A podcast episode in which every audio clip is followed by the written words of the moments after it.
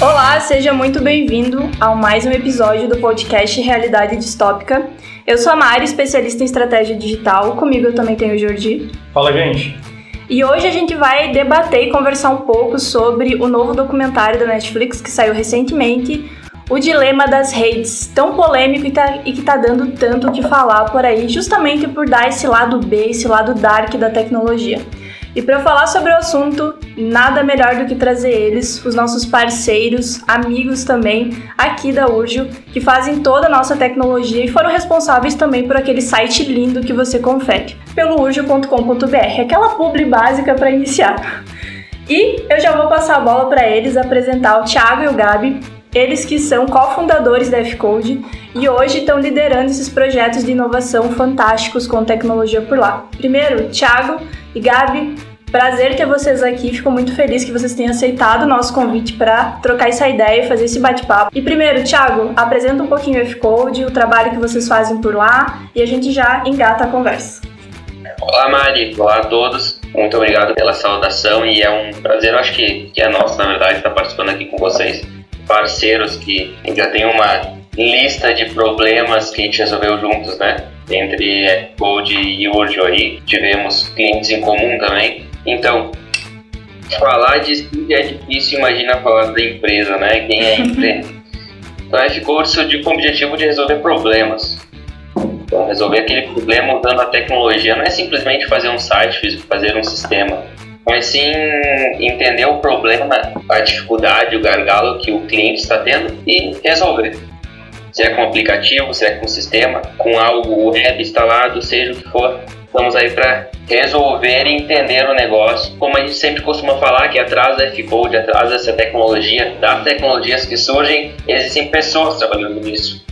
Uma delas sou eu, outra é o Gabriel, também está aqui com a gente. Se apresenta aí, Gabi. Oi, pessoal, tudo bem? Então, eu sou o Gabriel, eu sou o responsável pela parte técnica de qualidade do, dos produtos da F-Code e eu acho que um do, dos principais objetivos da F-Code, além de resolver problemas, é, é poder mudar, mudar o mundo e de uma forma mais ampla e poder ser e fazer a diferença para os nossos clientes, para os nossos parceiros e também para os nossos amigos. Para começar aí, eu queria dizer que é um prazer enorme estar gravando aí com vocês. Imagina, Gabi, fica, fica tranquilo que para nós aqui é um prazer estar recebendo vocês. Mas eu fiquei curioso, a gente chamou vocês por um ponto muito específico, que é o dilema das redes está dando polêmica nas redes sociais. Tem gente falando muito bem, assim, que abriu a cabeça, mas tem gente querendo deletar o perfil da rede social. E vocês trabalham com tecnologia. A gente, a gente é usuário, então a gente tem muita percepção do usuário, né? Que é sugando a gente, fazendo a gente ficar conectado quase 3, 5 horas por dia. Mas eu queria saber do lado de vocês, qual foi a percepção do documentário para vocês que trabalham nesse mundo e também constrói muito dessas soluções. Acho que são grandes referências para o mercado de vocês, talvez até mesmo para o Code. Eu queria ouvir um pouquinho de vocês, assim, o que, que vocês tiraram do documentário de positivo, de negativo e a percepção de quem está nesse mercado? Então, teve assuntos que, que surgiram nesse documentário que nós já sabíamos, mas não queríamos ver. Então o documentário deixa bem claro, bem explícito, assim, que nem aquilo que a gente sabe que acontece no mundo virtual, a gente sabe o que com uma inteligência artificial é possível fazer, como ela é manipulada, como ela é criada para executar uma certa tarefa. Mas no documentário traz muito mais claro. Até enquanto você está assistindo, eu comentei que realmente acontece assim, só que no documentário ele passa e ensina para ter pessoas mais leigas no assunto de tecnologia, para ser mais fácil de entender. Claro, o meu ponto de vista, agora falando uh, a minha opinião, né? Eu acho que ele uh, faz uma forma, um exagero para realmente abrir a mente, chamar a atenção daquele choque e dizer, oh, presta atenção aqui, esse assunto é importante. Então foi isso que me chamou a atenção no documentário, de coisas como, sabe, que redes sociais reúnem dados, manipulam os dados, para saber o que você gosta, qual é o interesse. Até tem uma brincadeira que diz que o Google fica fala que pretende comprar um barco, minutos depois é uma propaganda de barco, né? O documentário realmente dá esse, esse baque, esse choque, para chamar atenção. Foi essa primeira impressão que eu tive. É, eu acho que o, que o documentário ele, ele vale a pena ser assistido porque ele realmente ele abre muito a nossa visão uh, de como as coisas funcionam. Eu acho que mesmo para nós que estamos na área, às vezes é difícil enxergar isso porque talvez uh, para nós a gente já está nesse meio, a gente está lidando com, com essas informações. E aí isso acaba sendo um pouco mais difícil de enxergar todas essas coisas e para a pessoa normal, é pior ainda, eu acho, é mais complicado ainda. E uma das coisas que me chamou muita atenção no que eles falaram no documentário é que nós temos muito medo que a inteligência artificial ela domine o mundo, mas a gente não percebe que ela já está dominando o mundo. Pois é, cara, isso é uma coisa que, que a gente conversa aqui. Esses dias eu perguntei pra uma galera, tu usa inteligência artificial? Vocês não. Ele disse, tá, e quem é que tu acha que te dá a rota do Uber? Tu acha que tem um cara lá dizendo que tu vai pra rua tal, vira rua esquina tal? Ele, ah, nunca pensei nisso. Eu, é, cara. Eu acho que isso é muito interessante porque a gente já tem diversos produtos, eu acho. Cara, Spotify, Uber, Airbnb, toda essa galera usa inteligência de machine learning, inteligência artificial o tempo todo. Então, pô, é uma coisa que realmente chama atenção e que muda um pouco da percepção. Eu lembro que a, que a Mari, depois de ver, estava dizendo, tipo, cara, se eu não trabalhasse com redes sociais, eu tinha deletado a conta. Ah, mas isso já era uma vontade de antes de ver o documentário, não foi novidade do documentário para mim. Eu sempre achei um pouco assustador e um pouco sufocante essa ideia da vigilância que se tem no digital e sobre o controle que alguém pode ter sobre mim com os meus dados, com a minha informação. Então, eu já dei aquela conferidinha básica para ver o que, que o Facebook pensava sobre mim em relação aos meus ads, o que, que ele colocava de ads para mim, o que, que o Google tinha de informação, porque ele consegue catalogar e identificar. Ah, eu sou uma mulher, eu não tenho filhos, eu sou jovem, eu gosto de marketing. E daí eu fui olhando lá as questões que, que o Google colocava para direcionar ads para mim. E é uma coisa que me dá uma sensação de sufocamento, assim, que para mim o que mais eu me questiono é, tá, ok, até que ponto sou eu tomando minhas decisões de forma individual e plena? E até que ponto é o algoritmo me influenciando a tomar uma decisão e conseguindo ali fazer aquele contorno na minha personalidade, moldar quem eu sou, moldar o que, que eu penso, o que, que eu quero e por que, que eu quero. E para mim é isso é o, é o, ponto mais assustador e mais desafiador, tanto para quem trabalha com o, a internet, o algoritmo e todos esses detalhes técnicos, mas também como usuário. Para mim foi isso que tocou ali na ferida que eu fiquei, cara, literalmente, se eu não dependesse e esse não fosse o nosso mundo, eu queria viver no mato, colhendo minhas bergamotas e dormindo assim na, na minha rede no sol. Era, era o meu interesse no final do dia. É, até falando um pouco de mim, ali quando eu terminei de assistir a série, eu, comecei a, também a pensar um pouco sobre isso. Até eu terminei de assistir a série e eu logo tive que sair de casa e aí eu acabei pensando um pouquinho disse, ah, vou deixar o celular hoje, eu vou deixar o celular em casa. E foi uma das poucas vezes que eu realmente fiz isso. E quando eu voltei, eu fui olhar o celular e a primeira coisa que eu fiz foi olhar os relatórios que tem no celular, os relatórios de uso que tem no celular, né? É impressionante a quantidade de informação que, que tem ali, a quantidade de tempo que tu fica em cima do celular, a quantidade de notificação que tu recebe. E, e aí tu começa a pensar, uma simples notificação pode ser uma forma de te manipular a entrar em um aplicativo e a te manter lá dentro, né? Esse é o, o grande objetivo dela. Eu gostei muito de uma frase que eles falaram durante o, o documentário que o celular ele demanda da gente, né? Ele é, um, ele é uma ferramenta de trabalho, de lazer e de entretenimento ao mesmo tempo. Então ele demanda da gente. E, e esse é o grande a, a, grande diferença entre o que a gente está vivendo hoje e o que a gente viveu alguns anos atrás. A gente não tinha ferramentas que nos demandavam atenção, nos chamavam atenção. Hoje o celular faz isso e faz com que a gente não consiga desconectar dele. Cara, é uma ferramenta e normalmente a gente tinha domínio sobre a ferramenta. Agora a ferramenta está tendo domínio sobre o ser humano e causando dependência em cima dela. E é uma ferramenta que, infelizmente, a gente não pode deixar de lado, né? Faz parte do dia a dia. Então, me lembrou muito sobre, cara, quem é que está no comando? É, é, é o celular te, dizendo que tem uma nova notificação e fazendo tu entrar nele, ou é, é tu sabendo controlar isso e dizendo, não, eu tenho horário para essas coisas? É, só que ao mesmo tempo essa notificação que tu recebe, ela é pensada de uma forma a te fazer usar, né? Uh, uma das coisas que eles comentaram ali foi da, das mensagens, notificações de quando te marcam em uma foto, né? O, o Instagram lá no início, principalmente quando ainda talvez as notificações não eram tão usadas, mas o e-mail era mais, era mais usado ali, ele te mandava a notificação dizendo, ó, oh, você foi marcado em uma foto. E ele não, por que, que ele não te mostrava a foto já ali no e-mail, né? Ele fazia tu abrir o aplicativo para olhar que foto que tu tivesse marcado. Então, quando ele faz isso, ele já está esperando que tu vai entrar e quando tu entrar, tu já vai ter alguma reação ali ao olhar aquilo ali. Então tu já vai comentar, tu já vai curtir e aí tu já vai ver talvez outras fotos dos amigos que também foram marcados ali ou de quem te marcou e aí tu vai começar uma interação e tu vai ficar 10, 15, 20, 30 minutos ali dentro do, do aplicativo. Né? Uma coisa que é engraçado, tu falou sobre interação, sobre ficar na rede. É uma coisa um pouco fora do contexto, mas é uma coisa que eu, eu particularmente tenho muita preguiça de interagir por interagir nas redes. É uma coisa que hoje em dia a gente até discute.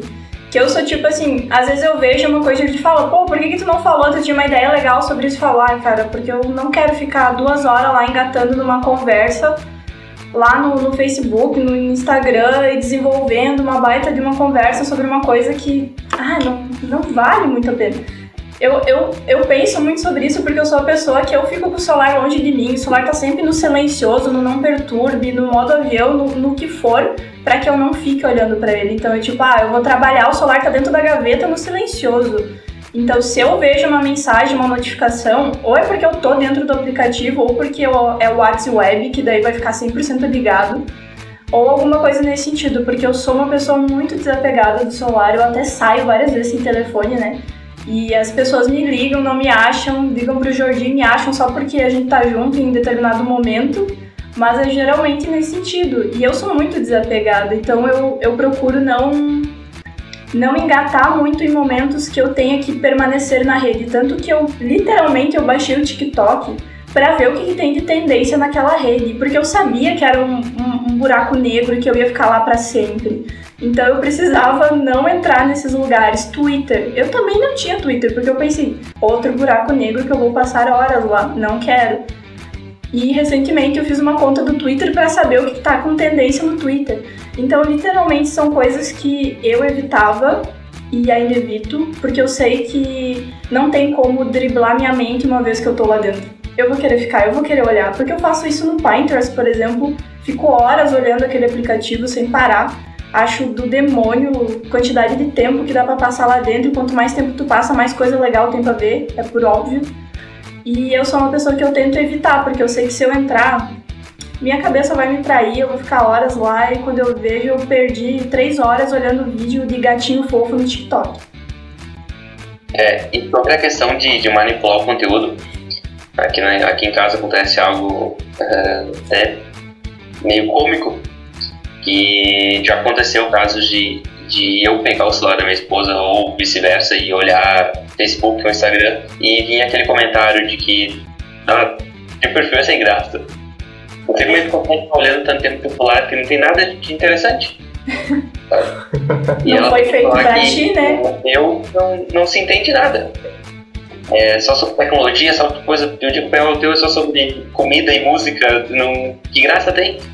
Então, uh, realmente é, é, muito nítido o direcionamento de, de, de informação. Uh, teve um momento que eu baixei o YouTube Kids, então, meu filho de dois anos, no meu celular. E quando eu baixei o YouTube Kids, ele perguntou para mim se era pro Miguel. Tinha já o perfil criado ali, Miguel. E quando eu cliquei, já tinha idade tudo configurada.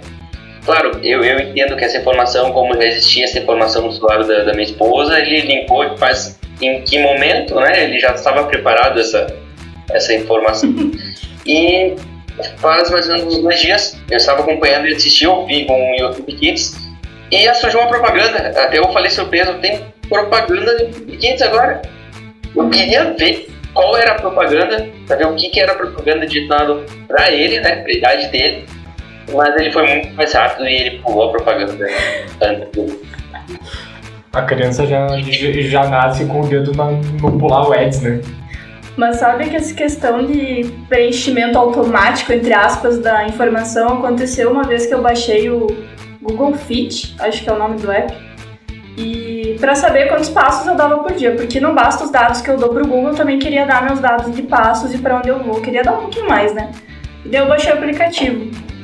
E ele preencheu automaticamente com meu peso e minha altura, só que a minha altura eu não lembro de ter colocado em nenhum lugar Tu não dentro sabia do. qual era a tua altura? Exato, porque eu não sabia até um dia atrás, antes de ir no médico e saber minha altura através de um, de um médico. Então eu fiquei, meu Deus, agora o negócio tá ficando sério.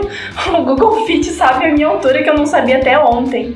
Então são coisas que, sei lá, dá um, um choque de realidade quando tu para pra observar que aquilo não é normal, entre aspas, assim, que exista tanta informação e tão precisa sobre ti, assim, tipo às vezes as pessoas nem se conhecem o suficiente para saber essas coisas que o algoritmo dá para elas, elas ficam, nossa, é verdade, leu minha mente. Eu nem sabia que eu queria isso, mas agora eu quero isso. Ou coisas assim. Então eu acho que dependendo do nível de, de criticidade e de análise que tu tem com aquilo que tu tá recebendo, pode ser muito danoso tudo aquilo. A gente sempre teve informação espalhada pelo mundo. Eu acho que o grande diferencial que a tecnologia traz nesse momento é a gente ter maior escala de informação, maior produção de informação ao mesmo tempo que a gente acelera a escala e a gente consegue fazer isso customizado. Então a gente aumenta a escala, aumenta a customização e aumenta também toda a produção dessa informação ao mesmo tempo. Eu acho que isso acaba causando também uma grande ansiedade nas pessoas e pela quantidade de informação que se tem e aí até quando a Mari falou do Twitter ali, que ela criou um Twitter para ela, uh, se tu for ver o Twitter é a, é a rede social que tornou o mundo mais instantâneo do que as outras, né? Porque uhum. até então tu tinha um nível de publicação e o Twitter ele te limitou a quantidade uh, de caracteres que tu podia publicar, mas tu publicava uma coisa muito mais rápido. Então tu transmitia informação muito mais rápido. Tu ainda transmite informação por ele muito mais rápida. E se tu for ver, ele já foi um dos meios de, de que a notícia chegou primeiro nele do que em muitos outros lugares. Tem até, eu, eu não me lembro agora qual foi a situação, mas teve um, um acidente de avião uma vez que antes de sair notícia em qualquer outro lugar, que o avião tinha sofrido um acidente, que o avião tinha desaparecido, na real, né, já estava no Twitter que tinha acontecido isso. Então, é, ele acaba trazendo essa quantidade enorme de informação e acaba trazendo também muita, muita ansiedade para as pessoas por quererem a informação na hora. Sem dúvida. E eu acho que isso é um, é um grande problema que ele traz também para nós. Cara, sem dúvida. A gente tem um amigo, né, Mari, que fez uma pesquisa um pouco antes de ter grandes, grandes veículos de informação como a gente tem agora, tipo o Estadão, o Exame. Antes desses caras irem para online e fazerem assinatura, isso já faz uns. Vai, vai, vai fazer um aniversário de 10 anos, isso, né? Esse ah, nosso amigo, ele contava no jornal quantas vezes o jornal replicava tweets ou usava Twitter como fonte de informação. E ele disse que, tipo assim, a cada duas semanas os jornais usavam, o jornal impresso usava o Twitter três, quatro vezes por semana para dar informação. Isso é uma coisa muito louca, né? E hoje em dia é a principal fonte de informação política, econômica, assim. Saiu no Twitter, saiu em primeiro lugar, sempre saiu lá. Sim, mas é treta. É, treta, treta rola lá primeiro. Né? Tem outra polêmica também, né? Porque ele é muita fonte de informação, mas ele é muita fonte de desinformação também, né? Principalmente uhum. nesses setores que tu falou. Cara, o, o, o, governo só fala pelo Twitter, nunca vi. Pois é. Na verdade, não só ele, né? Mas agora o Twitter se transformou na minha visão, na principal plataforma de criação de tendências, assim, batendo lado a lado com o TikTok no nível de rapidez de informação e de espalhar conteúdo. É muito rápido. E não me procurem no Twitter, vocês não vão me achar, não é Marielle. Justamente para mim não criar o hábito de ficar nesses lugares. E esse tipo de, de canal é tão rápido e tão diferente. Eu entrei lá e eu falei pro Judy, cara, é tão diferente porque uma coisa que me não assustou necessariamente, mas eu fiquei surpresa é que lá em 2012 por aí eu escrevia fanfic, que é essas histórias baseadas numa história já escrita. Tipo, ah, vou escrever uma história baseada no universo de Harry Potter, e daí eu crio meus personagens dentro do universo de Harry Potter. Eu escrevia fanfic de Percy Jackson. Então eu adorava escrever esse tipo de fanfic sobre mitologia grega. E agora as pessoas fazem fanfic no TikTok, só que é um, um vídeo de 15 segundos e que ela faz uma narrativa em 15 segundos a mesma coisa que eu escrevia, e daí eu fiquei, caraca, que louco, porque eles chamam de point of view, então é um ponto de vista que a pessoa faz uma historinha e fica gravando, e os outros interagem e ficam lá dando ideias, criando história junto. Achei maluco. E, e se a gente não tá lá para entender essas coisas, a gente perde espaço. Só que se a gente tá lá, a gente tá dando dados e tá consumindo mais tempo no digital. E daí tem toda essa treta com o TikTok rouba todos os teus dados até, sabe? Até a cor da parede da tua casa, mano o TikTok, não baixem o TikTok, toda aquela onda bem doida. Teve até o Anonymous, né, que, que alertou, não foi o Anonymous que alertou do TikTok? Alertou que o TikTok tava roubando dados até mesmo do, de tipo, qual era o chip do teu aparelho, assim, ele tava sugando tudo que dava. Então, assim, a gente tá falando sobre ah, o, a balança entre eu vou para esse lugar e estou lá e aproveito essa tendência, esse espaço, ou eu perco esse momento, essa tendência e me preservo para mim é um dilema moral.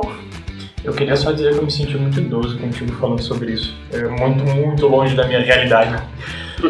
Mas... Eu queria dizer só que eu ainda não baixei o TikTok, tô me segurando pra isso, porque eu não sei se... eu, eu acho que... Não sei se eu tenho maturidade pra aguentar o TikTok. é, tem que ter uma, uma maturidade já pra, pra conseguir baixar e aceitar essa, essa nova realidade aí. Acho que é um pouco eu, eu acabo demorando um pouco para entrar nesse, nesse novo, assim. Uh, isso foi, foi sempre, eu demorei, demorei sempre bastante para entrar, apesar de conhecer o, o produto. Então eu, eu sei que ele existe, eu sei como ele funciona, mas eu tenho uma resistência em criar uma conta lá e realmente usar ele. Sabe? Eu não vejo que faz sentido ficar criando um monte de contas assim e sair utilizando tudo só por utilizar falar sobre criar contas, eu queria fazer uma pergunta para vocês. A, a, gente tem essas grandes empresas que, que tem esse universo em volta delas, né? Tu pega a Microsoft, a Microsoft tem vários produtos para vários nichos, né? Então tu tem todo um ecossistema ali de soluções para escritório, um ecossistema de soluções para empresas, até mesmo para desenvolvedores. E a, a Google também, a Apple também, a gente tem nesse quesito uh, diversos tipos de produtos que fazem a gente orbitar cada vez mais ali em volta. Agora eu queria só saber é para quem vocês dão os dados de vocês, porque querendo ou não a gente tem que dar para alguém, né? Ou a gente escolhe para dar para o Google, ou para a Microsoft, ou para a Apple. E eu queria saber por que que vocês escolheram a empresa que vocês escolheram mesmo sabendo que ela pega os dados de vocês e sabendo que inteligência artificial, IA, machine learning. Olha, se tu mesmo disser um isso. que não coleta, me avisa aí, que eu não tô sabendo de um que não faz. É só, é, é só escolher e adiós. Se entregar. Sinceramente, eu acho que respondendo tanto pessoalmente como profissionalmente, é, meus dados estão com a Apple, estão com a Microsoft, estão com o Google, e deve ter mais um monte de empresa que tem eles. E eu, eu acho que cabe a gente aceitar e entender que elas têm posse desses dados, né? tentar se reservar um pouco mais no, no que a gente coloca de informação nessas redes então, uh, tentar fazer um filtro mesmo em nós mesmos, no que, que a gente está publicando lá e no como a gente está utilizando aquilo. Né? Eu acho que esse é o principal fator. porque não tem como escapar de transmitir teus dados para alguma empresa ou para todas as empresas. Porque tu vai usar, eu tenho e-mail no Outlook, eu tenho e-mail no Gmail, eu tenho conta no Facebook, eu tenho conta no Twitter, eu tenho várias contas que eu faço login com o Facebook, eu faço login com o Google, então ali já vai começar a linkar mais um monte de coisa. Então eu não vejo uma alternativa de escape para isso. Eu acho que não tem como, a não ser que tu diga não vou, não, não vou estar online. Não vou, minha vida vai ser sem estar no telefone, sem estar na internet. E hoje em dia isso não tem como. Então a gente teria que se reservar mais e cuidar só na, no que a gente passa de informação. Tem uma, eu tenho uma algo comigo, o Jordi falou sobre que ele está se sentindo muito idoso. Eu tô, eu tô no mesmo no mesmo telho, Jordi. TikTok, não, nunca baixei, nunca nem mexi no celular de algum amigo nada. E claro, posso morder minha língua logo, mas não tenho desejo. Pelo menos falando hoje agora, né? E Twitter também fiz. Eu tinha o quê? 16 anos. Devo ter usado durante um mês e nunca mais loguei no ponto, nem sei. Deve de lá, nem lembro qual era o meu usuário, o que era. Nem faço questão de procurar com medo de, de ter o que eu postava na época que eu testei. E Instagram, um tempo atrás, eu voltei nas publicações muito antigas e fiz um limpa, porque eu, eu olhava, meu Deus do céu, o que eu postava? Eu gosto muito do analógico ainda, sabe? E no, no aniversário de um ano do meu filho, nós juntamos todas as fotos que tinha dele. Eu fui lá no, no Google Fotos e todas as fotos que existiam no rosto dele e que tinha celulares, tudo a gente revelou. E fizemos um, um mural, deu quase 500 fotos reveladas. E, e foi a lembrança da festa. Pô, escolha uma foto que você está com ele e pode levar embora. Deu brigas lá que, que criou fotos, né? E, e a gente tenta preservar esse, esse rotina de revelar uma foto e montar um álbum. E tem outra coisa também que eu fiz ainda durante a gravidez. Eu criei uma conta de e-mail para ele. Eu gerei uma senha aleatória que eu não sei ela. Eu tenho meu celular e meu e-mail para recuperar a senha de e-mail dele. E num certo período, depende do acontecimento, o que acontece, eu mando um e-mail para ele, contando o que está acontecendo. Tem um momento conexo de fotos, enfim.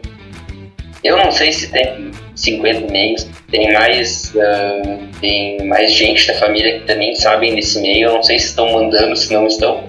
Mas o objetivo é de quando eles de repente fizeram, imagino, não sei, 10, 12, 15 anos, eu não sei em que momento vai ser que ele vai poder dizer preciso de um e-mail, quero um e-mail e vou ler essas mensagens, eu vou seletar aqui o e-mail e vamos ver o que eu estou precisando. E eu, fico, eu confesso que eu estou muito ansioso para lá na frente ver o, o, que era que a gente falava, sabe? Que forma, o que eram as novidades. Uh, eu sei que eu falei sobre a reforma do quarto dele, sobre o chá revelação que nós fizemos, sobre o aniversário dele, uh, mandei e-mail sobre o início da Hashcode e eu tenho muita curiosidade de ir lá na frente ler com ele essas mensagens poxa, eu escrevi isso, sabe? Isso era algo destaque na época, nem lembrava disso, não sei. Uma coisa que me marca muito, eu lembro que na, na época da adolescência, quando o pai e a mãe liberavam fazer uma ligação para um amigo, né? Final de semana, de repente, marcar um encontro ou ir pro shopping era muito raro, mas então nós combinávamos na escola. Então na escola a gente falava, sábado vamos no shopping à tarde. Eu não lembro de combinar horário nem nada. E dava certo, a gente se encontrava lá. Hoje tu diz, vamos lá, tá indo tomando WhatsApp, tô indo, tô chegando, cheguei. E pode ser que a cara diga, ah, deu um emprego, não vou mais. Parece que hoje, com a informação muito mais rápida, é mais fácil de dar errado mas parece que os encontros que era combinado, a informação era mais exata. Hoje, mesmo sendo mais rápida, a chance de dar errado é muito maior. Eu fiquei até emocionada. A gente ia falar pro lado B, o lado negro da tecnologia, ele me vem com essa história fofa, querida. Meu Deus, acho que a gente acaba o podcast aqui. Muito obrigada. Não tem lado ruim, façam isso. Espalhem essa mensagem pelo mundo. Cara, mas isso me lembrou muito a ideia de. Enfim, é uma ferramenta, né? Tu usa tanto Exato. pro bem quanto pro mal. E, e, e aí tem um, tem um ponto muito importante, né? Tu pode usar pra unir ou tu pode usar pra separar. Cara, foi a mesma coisa que a gente viu. E agora falando um pouco do meu lado, relações internacionais, da minha personalidade. A gente viu muito acontecer sobre levantamentos populares dentro do Oriente Médio, dentro dos Estados Unidos, no- aqui no Brasil mesmo, através da internet. Então pode ser uma ferramenta também de trabalhar esse lado político-social, de consciência e de engajamento e de comunidade, tudo isso que serve para um lado positivo quando direcionado a uma força, mas a gente também pode utilizar de outros, outros meios e outras vezes. Então, acho que esse ponto é muito relevante. É uma ferramenta e como vocês trabalham com ela, sabem melhor do que a gente. Isso é uma ferramenta, vocês podem moldar do jeito que vocês entendem. E aí entra o lado sobre, ok, a gente tá falando sobre então que a parte do algoritmo, a parte é- essa parte bruta é a parte dark da- do negócio ou é a pessoa que tá por trás programando? Pois é, pois é.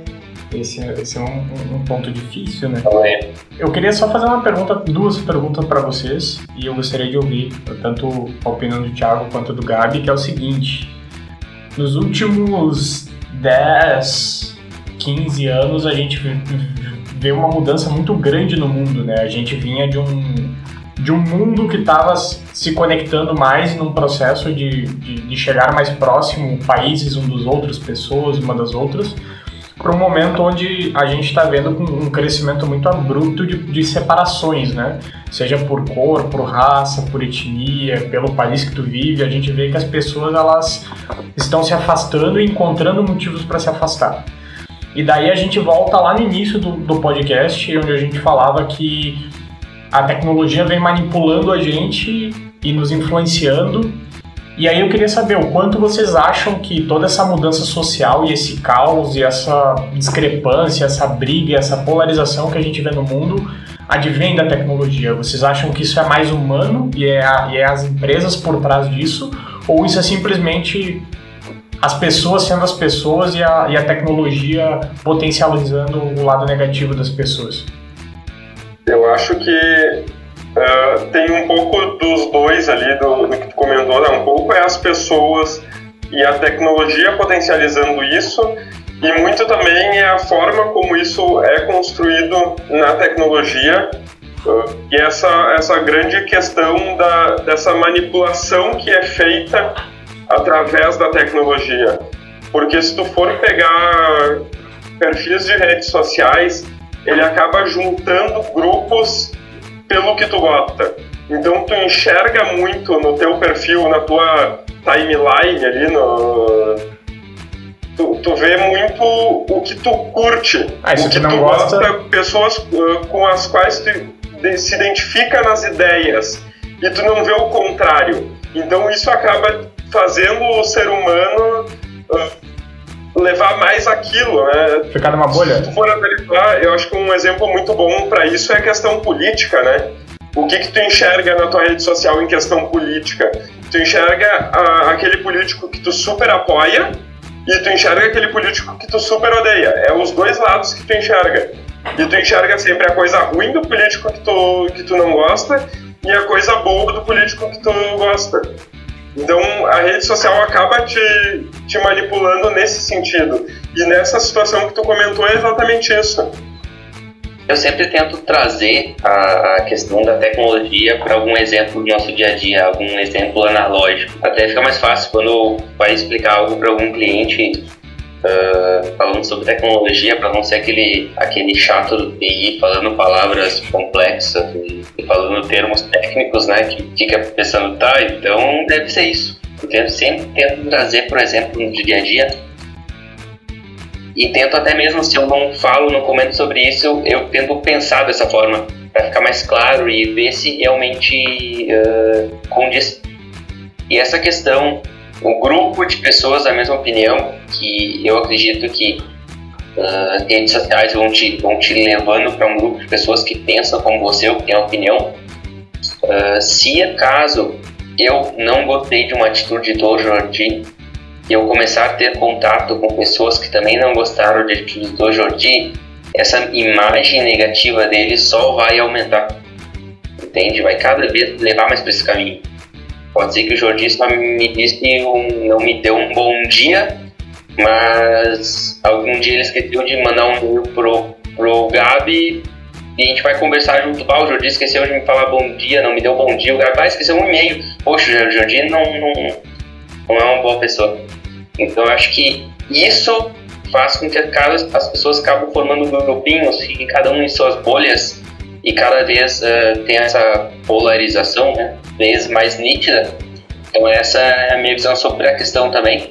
E outro ponto é que hoje com a facilidade de se comunicar pela rede social, de, de se de passar essa mensagem para um grande número de pessoas, é muito mais fácil usar de novo o exemplo do Jordi, eu falar mal do Jordi, mesmo que eu fale para ele através de uma mensagem, através até mesmo de um áudio, do que pessoalmente olhando no rosto dele, né? De repente que nós nos encontraremos todo sábado em alguma, alguma festa ou na escola, enfim, onde fosse, e falar para ele, ó, oh, não gosto de ti. É muito mais fácil eu comentar uma foto que ele tá junto, eu mandar um áudio num grupo que ele participa, ou eu discordar uma opinião dele em um conjunto que eu não tô olhando pro olho dele.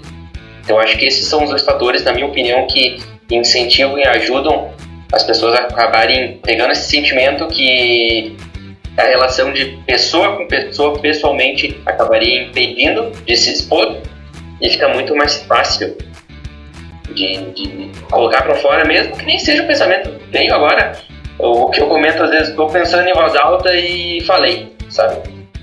E nem é realmente minha opinião, só que agora de quero ver um pensamento negativo sobre o Jordi vou falar. E acaba sendo taxado como minha opinião e outros vêm junto com a, falando a mesma coisa quando vê surgiu um grupo de pessoas que não gostam do Jordi. E é muito fácil e rápido acontecer isso. Eu acho que a, a inteligência do, do negócio, da, a, o algoritmo em si das redes, ele acaba segmentando tanto as pessoas que em algum momento tu vai encontrar alguma pessoa que entre no, no, perfil que tu tá procurando. Então, no exemplo que o Thiago deu ali de, ah, eu não gosto do Jordi, uh, o, a rede social ela segmenta tanto as pessoas que em algum momento tu vai achar uma pessoa que também não gosta do Jordi, ou tu vai achar milhares de pessoas que, que não gostam do Jordi, ou tu vai achar uh, muito mais do que milhares de pessoas e aí acaba criando grupos unidos contra um objetivo. Se defenda, Jordi. Eu queria fazer uma Eu pergunta para vocês. A gente acabou de cancelar o Jordi. O Jordi está eu cancelado. Dizer, eu queria dizer como F-Code que a gente adora o Jordi.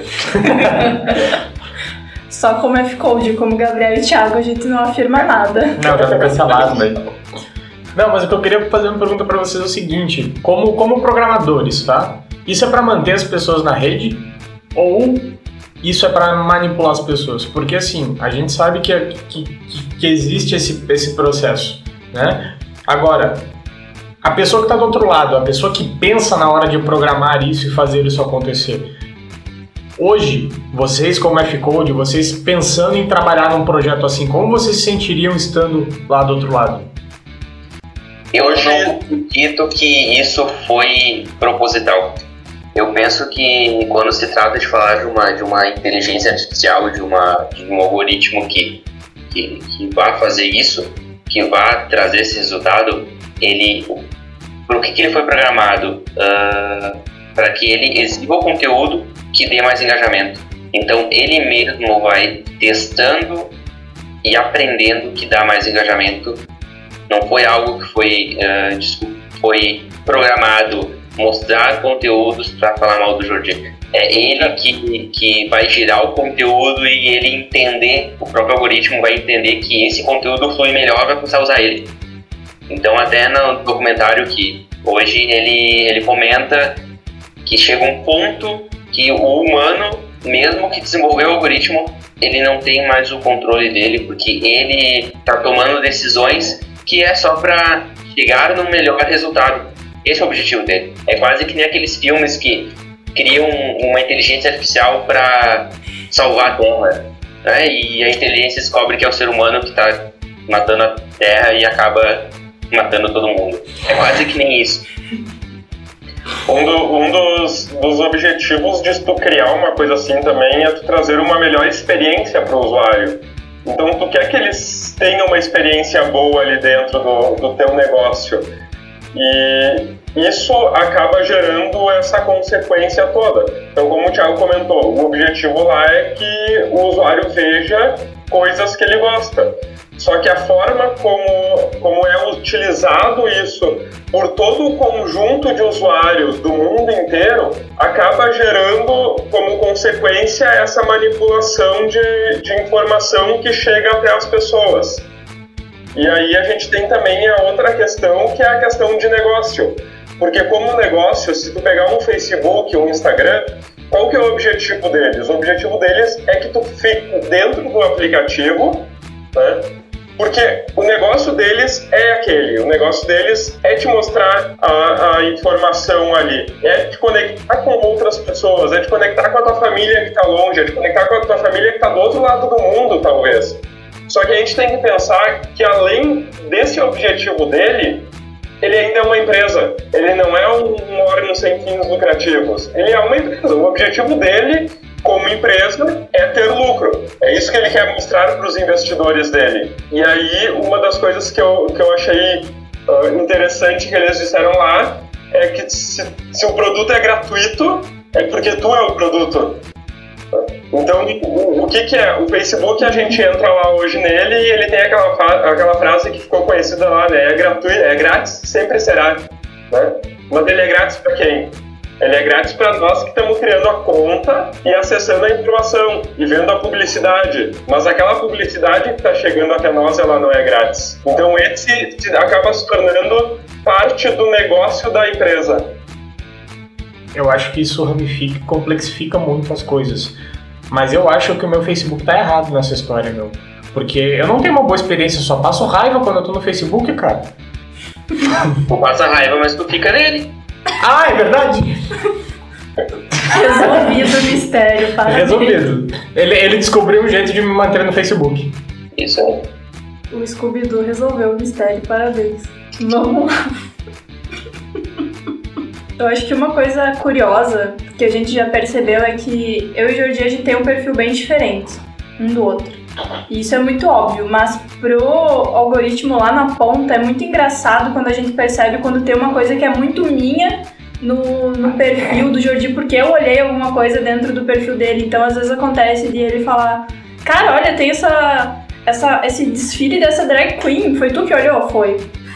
Não vai ser ele que vai olhar, vai ser sempre eu que vou olhar aquela coisa, a parte mais diferente, a parte da, do, da tendência, do, do meme, dessa parte mais criativa é sempre eu que vou olhar. E se eu olhar pelo perfil dele, vai ser muito óbvio que fui eu, porque vai estar um monte de coisa de tecnologia, um monte de coisa de inovação, de startup, de Marvel, e daí de repente é lá uma drag queen. E um gatinho.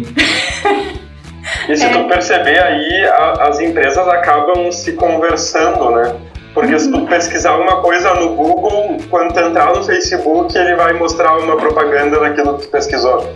Então são, são empresas diferentes, mas que no, no final ali elas acabam tendo uma conversa para fazer essa publicidade e te entregar isso, né?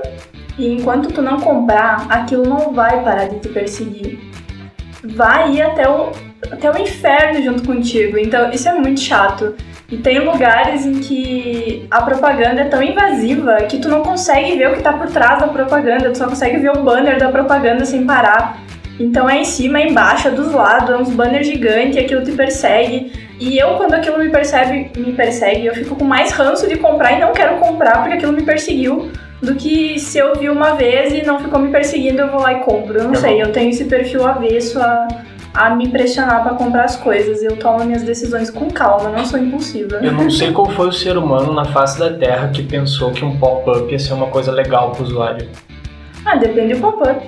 Continuando aí o, o, assunto, uma coisa interessante de, de se perceber uh, é que hoje normalmente a gente já navega na internet conectado em uma conta, né? Eu não sei vocês, mas se vocês utilizam o Google Chrome, por exemplo, vocês devem já estar conectados no Gmail de vocês.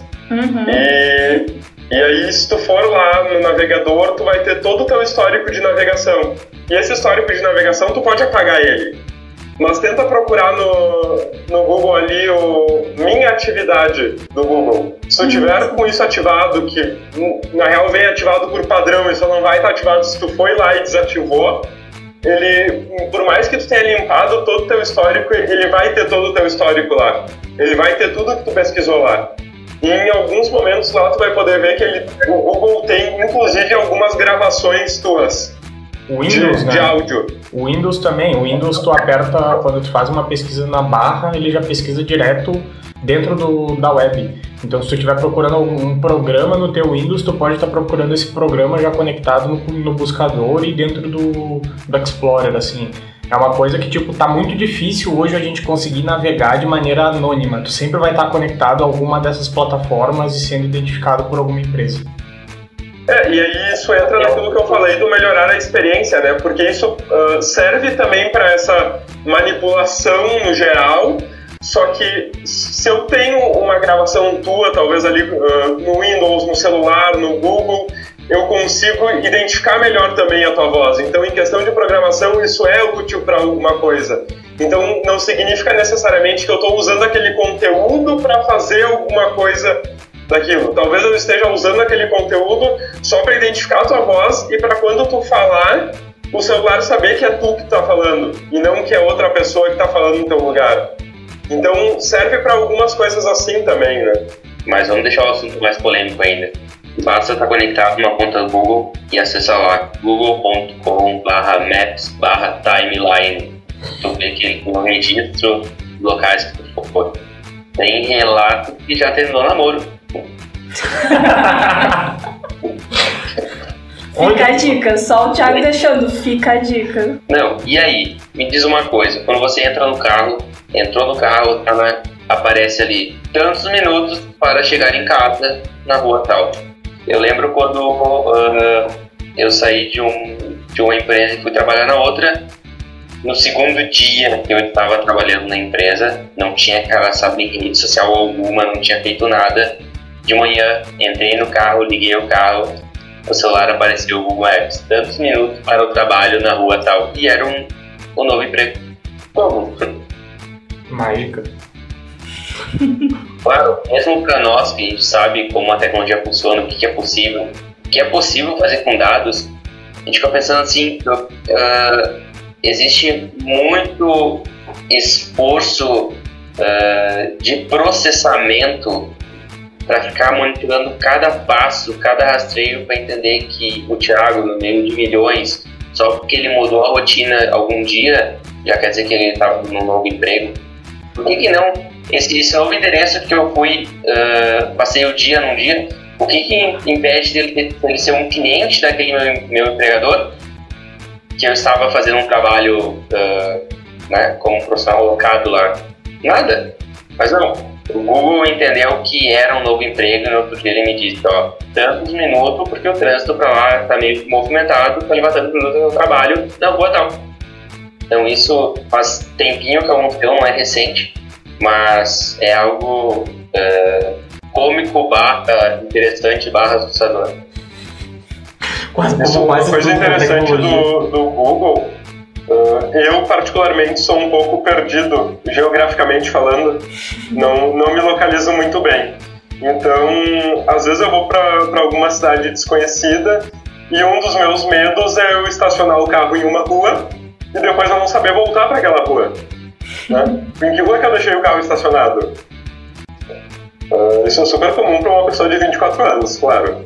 Mas o Google ele tem uma incrível ferramenta que te, tu abre um, um Maps lá e diz você estacionou o carro aqui. Vocês já viram isso? Não, essa é novidade. Então tipo, ele sabe que tu estava ah, se deslocando até um lugar e naquele momento tu parou. E tu parou, tu ficou um tempo parado ali, então tu estacionou teu carro naquele local e ele te dá o exato local que tu ficou estacionado. Então se tu não sabe, não lembra onde tu estacionou teu carro, tu abre o, o mapa do Google e ele vai te mostrar lá onde é que teu carro tá. Eu não tenho dificuldade nenhuma em estacionar o carro e localizar ele. É um desconhecido que eu nunca precisei. Mas o localizar o celular, vezes eu precisei? Eu não tenho carro, mas o celular, facilidade de ir para o computador, de conectar e depois cadê meu celular? Porque tá tudo aqui. Eu atendo uma ligação por aqui, eu mando mensagem, eu vejo a agenda, é tudo sincronizado. E depois, na hora de sair, cadê meu celular? Tava aqui, eu deixei aqui, né? Então vem aquele dilema e bora abrir, localizar e botar o celular tocar para encontrar. Porque outra coisa também tá sempre um silencioso para não ficar incomodando as notificações e tudo mais.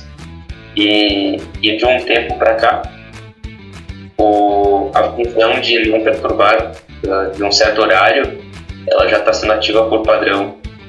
Então, acho interessante que não notifica, não incomoda, eu posso me desligar. Mas ainda existem alguma, alguma, algumas coisas que daí tu vê também a inteligência uh, sendo aplicada. Já aconteceu casos de mesmo estando na função não perturbe, eu recebi uma notificação em som e eu vi realmente uma mensagem importante. E aí, eu, será que ele avaliou o, o, a pessoa que mandou a mensagem, avaliou a mensagem, palavras-chave, o que aconteceu que definiu que aquela mensagem deveria ter um sinal sonoro, sendo que eu disse eu não quero ser incomodado. Sabe? Eu não sei o que foi, mas eu vou ter que descobrir que palavra que é essa. mas tem uma função também que se o contato estiver na agenda, na segunda ligação ele toca.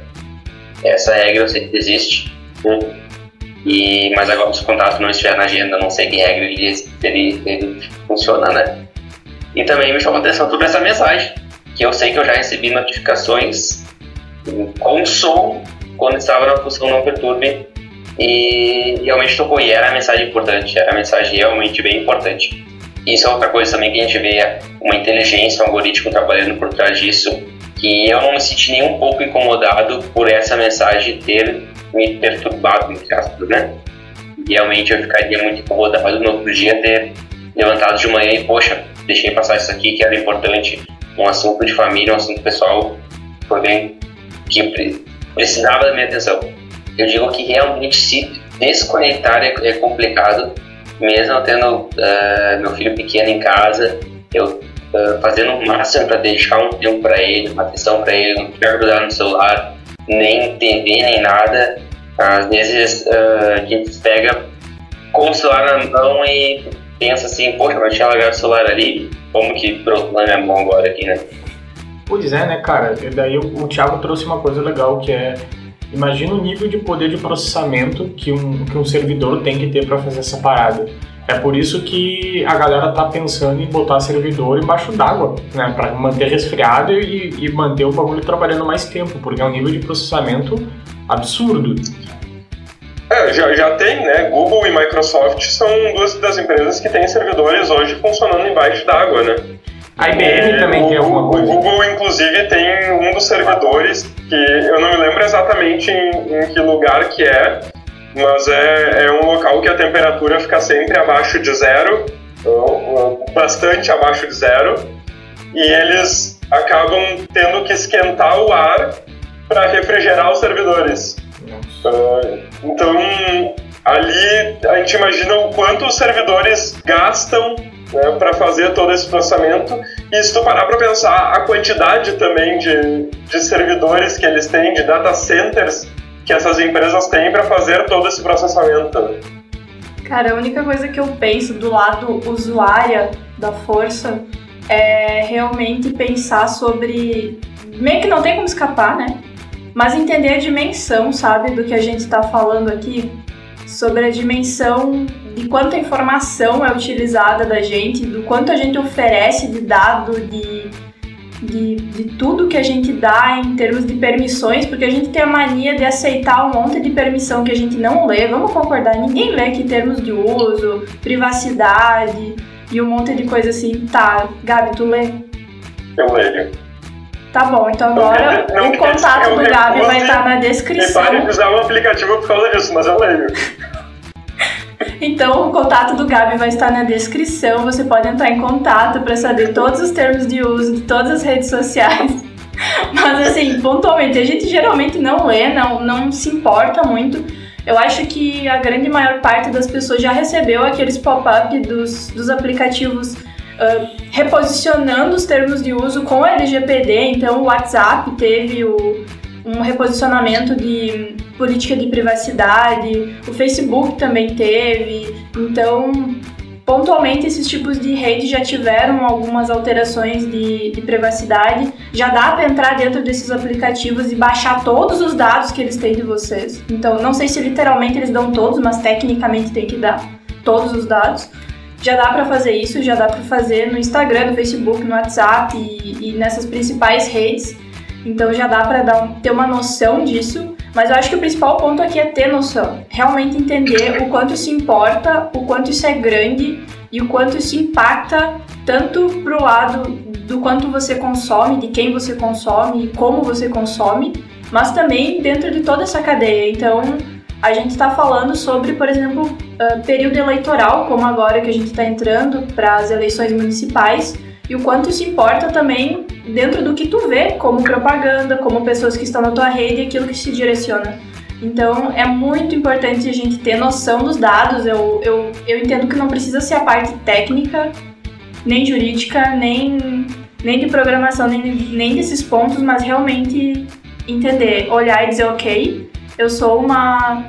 É como se fosse, sei lá, um, uma pequena parte de uma engrenagem que tu faz parte e tu tem que entender que os teus dados, eles são micro, mas eles importam dentro do todo e pra ti aquilo importa pra caramba.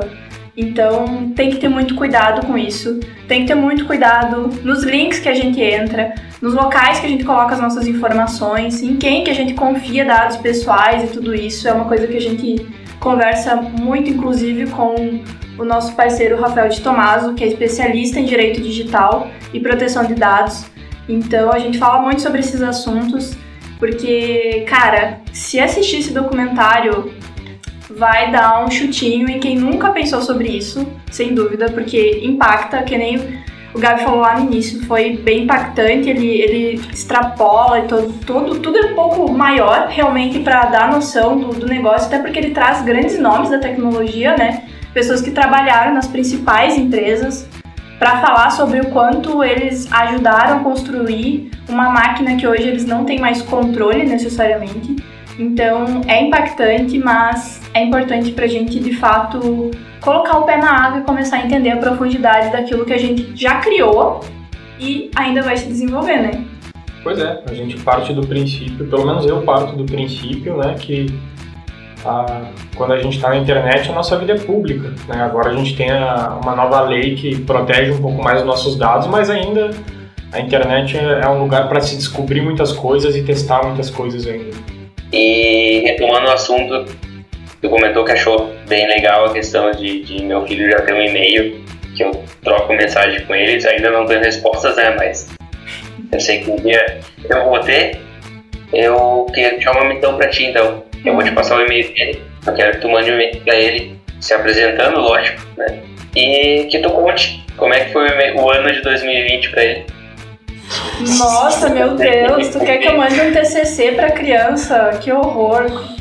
Uma fanfic de Black Mirror, não dá, pelo amor de Deus. Muitas dúvidas sobre o ano de 2020, como que foi. Como e nada menos do que alguém que está vivendo um momento para contar sobre isso, né? Então eu gostei dessa missão aí. Topa o desafio? Eu adorei, me manda que, que eu acho que vai ser bem legal. Combinado, então. Show, gente, muito obrigado. E com certeza a gente vai ter uma próxima para falar sobre IoT. Gente, muito obrigado por ter acompanhado a gente. Até uma próxima. Valeu. Eu queria dizer, me sigam no Twitter, arroba SM. Eu tenho zero seguidores e um total de zero tweets. Então sigam lá. Valeu.